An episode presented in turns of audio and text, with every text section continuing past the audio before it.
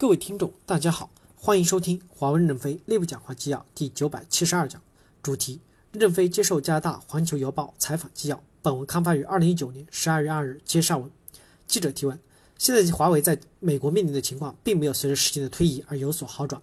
上一次跟您聊天的时候，也提到了华为在加拿大的业务扩张计划，例如在加拿大的一些主要城市买地。您上次讲到的业务扩张计划大概是什么规模？例如打算扩招多少人？另外。华为是否有打算把加拿大作为整个北美的北部？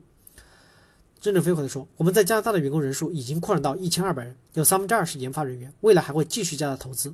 因为我们在北美没有美国市场，因此市场总部还是在墨西哥，但是研发中心会从美国移出来，会以加拿大为中心。”记者提问：“什么时候移到加拿大？”任正非回答说：“加拿大的员工人数在增加，还是这是逐步的。今年我们在加拿大已经增加了三百人。”按照美国实体清单的禁令，我们与美国人是不能发邮件、打电话的，接触继续的。这种人在美国发展受到障碍，就会把发展转移到加拿大来。记者提问：刚才讲到把研发中心迁移到加拿大，这是一个非常大的举措吗？是只涉及到几十人，还是非常大规模的迁移？任正非回答说：应该是很大规模，逐步的推行。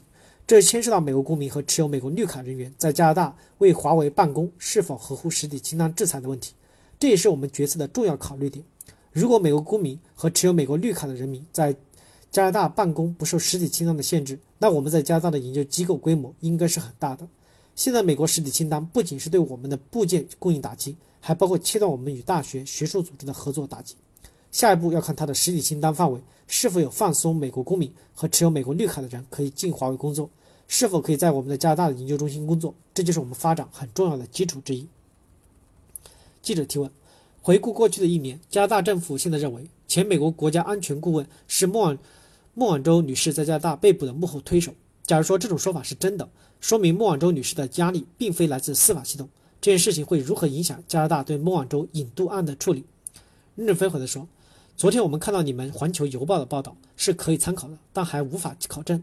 加拿大夹在美国和华为的中间受害，我心中是有歉意的。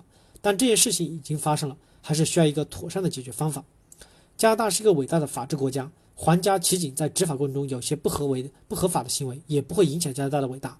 在这些关键节点中，骑警已经宣过誓，要认真的回忆，认真的讲清楚，不能选择集体失忆失语，这有利于处理孟晚舟的案件。